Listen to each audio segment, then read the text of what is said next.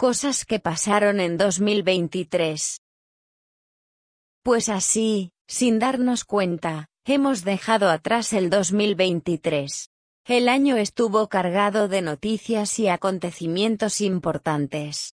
Por eso hemos pensado escribir este artículo como resumen de lo más importante de los últimos 12 meses. Esta es nuestra lista. La invasión de Ucrania continuó sin un vencedor claro. Los ucranianos resistieron en la mayor parte del país, pero aparentemente Rusia ha consolidado sus posiciones en el este. La guerra continuará en 2024. Por desgracia, en octubre explotó un nuevo conflicto en esa parte del mundo tan complicada que es Oriente Próximo. Los terroristas de Hamas mataron a más de mil personas en Israel, y las represalias de este país en el territorio palestino también han dejado ya miles de muertos.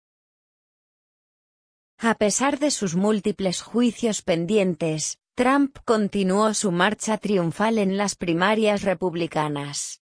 Si no hay grandes sorpresas, en 2024 veremos un nuevo cara a cara entre Trump y Biden. Dos películas tan distintas como Barbie, sobre la famosa muñeca rubia, y Oppenheimer, sobre la creación de la primera bomba nuclear, llegaron a los cines el mismo fin de semana del 21 de julio. La gente, siempre tan creativa, convirtió el estreno en un meme, bautizando el fenómeno como Barbenheimer. Las dos películas triunfaron en la taquilla. Y por supuesto, 2023 fue el año de la inteligencia artificial. Conocimos a los chats ChatGPT, Bard y Grok, capaces de comprender y dar respuestas muy elaboradas a nuestras preguntas. Nadie sabe hasta dónde puede llegar esta increíble tecnología, pero los expertos coinciden en que cambiará el mundo en los próximos años.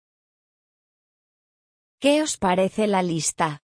¿Qué otras noticias incluís vosotros entre lo más importante de 2023?